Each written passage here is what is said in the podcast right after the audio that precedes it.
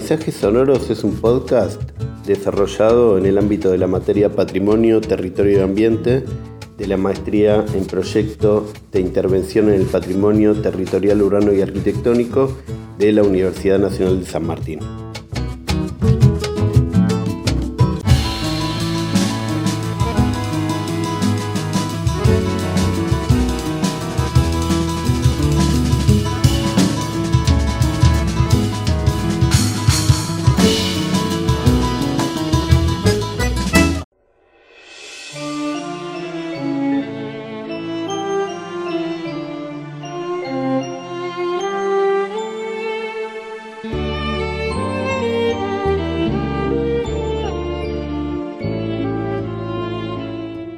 Bienvenidos al primer capítulo de este podcast sobre paisajes culturales y paisajes sonoros. En esta oportunidad conversaremos sobre las relaciones de los habitantes de las colonias agrícolas judías de finales del siglo XIX con el idioma yiddish y su relación con el español de las tierras a las que llegaron. En primer término, nos interesa estudiar desde una concepción de los paisajes lingüísticos la mixtura entre estos dos idiomas, Así como en la comunidad italiana existió el cocoliche, en las comunidades judías existió lo que llamaban el castidish. Esto implicaba la relación entre estas dos lenguas que se empiezan a mixturar en el uso cotidiano, tanto en la relación con las comunidades locales a la llegada de los inmigrantes, como también la, inclusión en ambas lenguas de palabras que en los otros lenguajes no existían. Hoy el yiddish es una lengua poco utilizada, por lo que el castidish no es, dejó de existir en la tradición argentina. Pero sí quedaron muchísimas palabras provenientes de esta lengua que fueron adaptadas por el español y hoy son de uso común no solo dentro de la comunidad judía. Palabras como tujes, meshigene, bobe o idishemame son de uso habitual y se popularizaron mucho a partir del humor judío en la televisión argentina. Por otra parte, también es de mucho interés para nuestro estudio la relación eh, de los paisajes fonéticos. Este es un aspecto de la lingüística mucho más vinculado con lo que llamamos paisajes sonoros, donde los fonemas y la dinámica de acentos y entonaciones se relacionan directamente con las dinámicas de la vida corriente de estos inmigrantes recién llegados a la Argentina.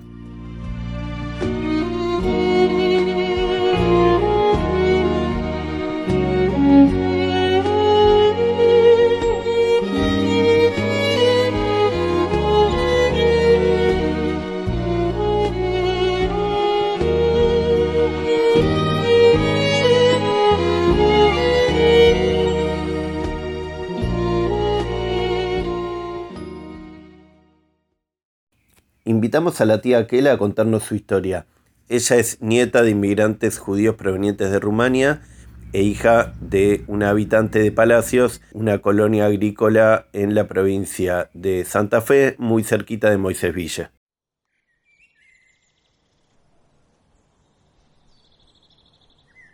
Hola tía, eh, primero te quería preguntar cuál es tu vínculo con las colonias, eh, sobre tu familia, eh, etcétera, o si conociste.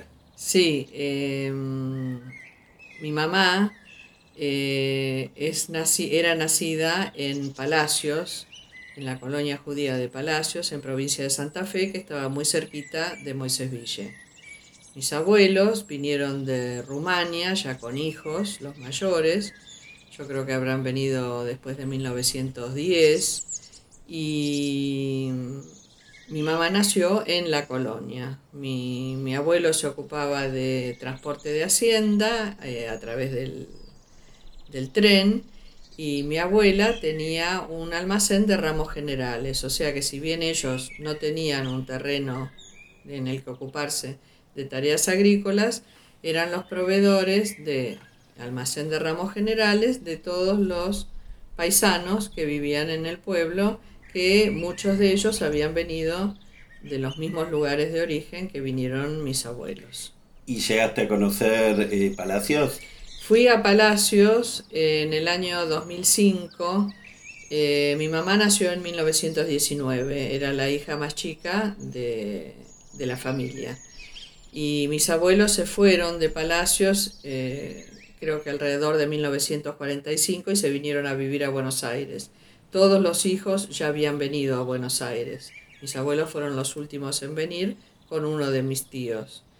Y eh, mi mamá no volvió en general ni su familia a visitar palacios, pero yo en el año 2005 hice un viaje eh, a las colonias judías de Santa Fe y ahí recorrí palacios, Moisés Ville, Las Palmeras, Monigotes, Sunchales, eh, en un viaje muy interesante en el cual hasta llegué a conocer la casa en la que vivían mis abuelos y mi mamá.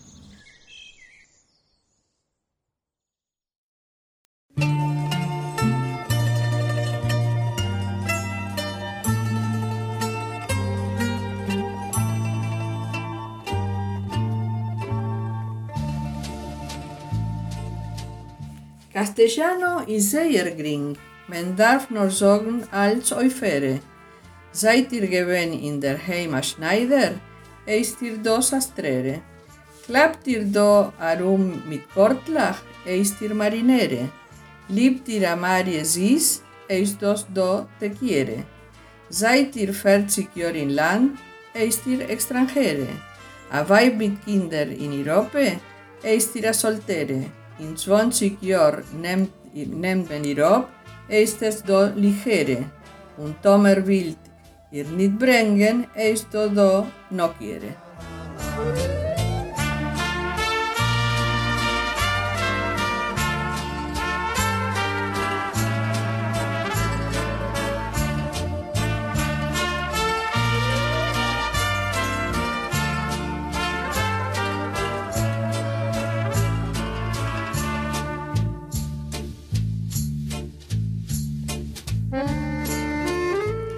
Castellano es muy fácil, solo hay que decir todo con ere. Si en el viejo hogar cosía ropa, aquí es un sastrere. Si anda vendiendo cortes de tela, aquí es un marinere. Si le gusta una dulce María, se dice aquí te quiere. 40 años en el país, aquí es un extranjere. Tiene esposa e hijos en Europa, aquí es un soltere.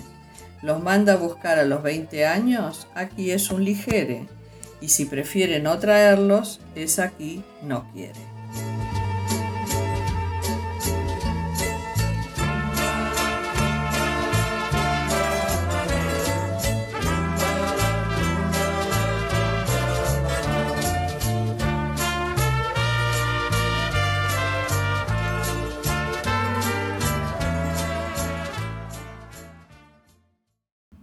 Bien, y en relación al Ish, ¿cómo era en tu casa la relación con el Ish? ¿Cómo es tu historia con el Ish y cuál es ahora actualmente?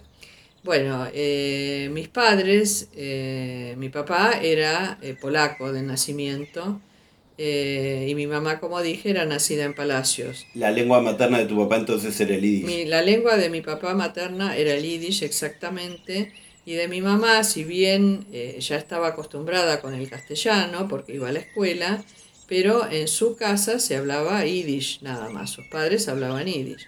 Entonces, en mi casa mis padres también hablaban mucho yiddish. A través de eso eh, empecé a familiarizarme, a entender lo que hablaban. No lo hablaba tanto, pero sí entendía. Y mm, cuando empecé la escuela primaria del Estado, tenía algunas compañeras que eh, hacían al mismo tiempo que la primaria en la escuela del Estado, primaria Yiddish en una escuela que enseña, una escuela judía que enseñaba Yiddish y distintas materias en Yiddish. Les pregunté a mi mamá y a mi papá si podía ir y me anotaron. Hice la escuela primaria eh, Aleichem en Capital, en la calle Serrano 341. Eh, y de ahí, bueno, aprendí ya a leer, escribir. Eh, y más vocabulario del que, del que yo tenía.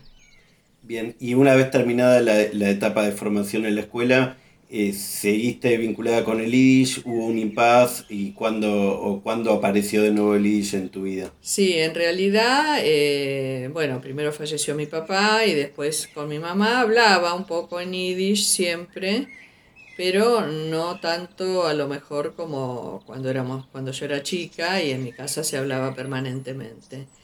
Eh, sí, hubo un impas. durante unos cuantos años no lo hablé el yiddish hasta que, eh, bueno, eh, el tío Mario y yo eh, nos conocimos, los dos veníamos, él venía también de una casa en donde se hablaba mucho yiddish, entonces retomamos la costumbre de decir palabras, expresiones entre nosotros, como para recuperar ese yiddish que habíamos escuchado tanto durante nuestra niñez. Em, y finalmente, después de unos cuantos años, eh, hace ya creo que 13, 14 años, que estamos en un coro que canta exclusivamente en yiddish y que tiene lo bueno de que las canciones se leen, se traducen, se entiende la letra eh, y eso nos aporta también eh, el poder volver a expresar el lenguaje.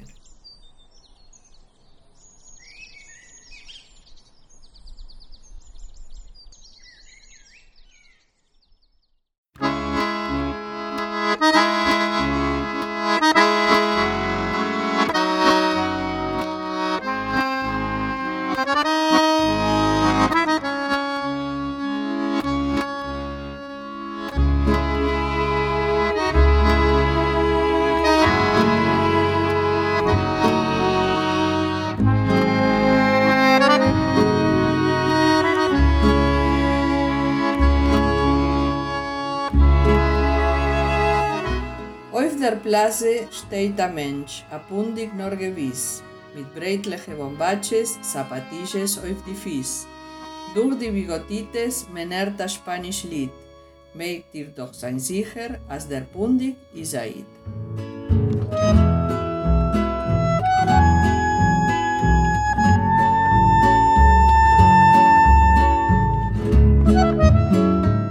En la plaza está parada una persona, Parece un criollo, con bombachas de campo, zapatillas en los pies y a través de los bigotitos se escucha una canción argentina. Pero, sin embargo, estén todos seguros que el criollo es un judío.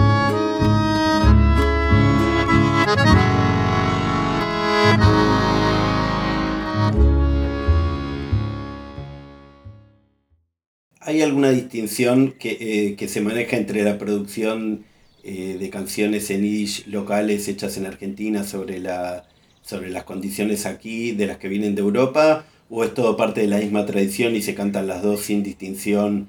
O capaz en el estudio de la letra se piensa, bueno, no sé, yo recuerdo Hoy un Pripechik, que es como un, un, hit claro, del sí, coro. Sí, es, es, una canción, eh, digamos, que, que se canta mucho en yiddish Sí, hay muchas canciones que vienen de Europa, eh, que acá se cantaban también, pero también hay muchas otras hechas en Argentina, eh, como por ejemplo Moisés Ville o Basa Bilbaso, que el autor es Heibel Katz, que era un europeo que vino a la Argentina y eh, tratando de aprender el castellano, hacía una mezcla entre en, la letra de las canciones ponía yiddish y castellano. Entonces era una manera de plasmar el desarraigo, de venir de Europa, de no saber el idioma y demás, y de cómo se fueron acostumbrando a, a hablarlo con los errores propios de cualquier inmigrante que no lo sabía. Ahí se ve entonces eh, una relación también sobre este tema del desarraigo, porque el folclore de producción eh, acá en Argentina también está muy vinculado con el desarraigo de lo rural y lo urbano, que me imagino que Rosa Bilbaso o, o Moisés también pueden tener esas canciones. Entonces acá hay como un doble desarraigo eh, en un punto desde lo urbano y lo, y lo, y lo rural y por el otro lado las tradiciones que venían de Europa de Europa Oriental. Así es, en, eh, en Basa Bilbaso, Heibel Katz, que es el autor, dice que ama a Basavilbaso con todo su corazón y que siempre le va a recordar a su pueblo natal en Europa. O sea que está eh, esa, esa doble situación.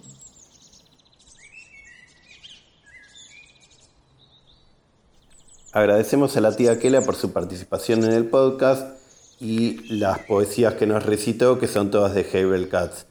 Ahora vamos a terminar escuchando la canción Moisés Billet, también de Hebel Katz, en una versión de 1932.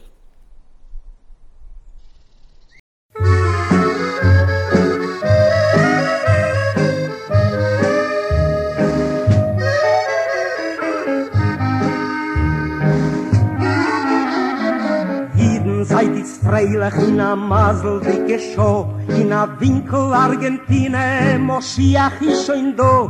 Dort ist nicht du kein Christen Nur jeden klein und groß. Der Abteiker und der Beider Der Kommissar und Huis In Mosesville Mein klein Städtel Mosesville Mein schön Heimele Bist da jüdische Medine bist da stolz vor Argentine, Moses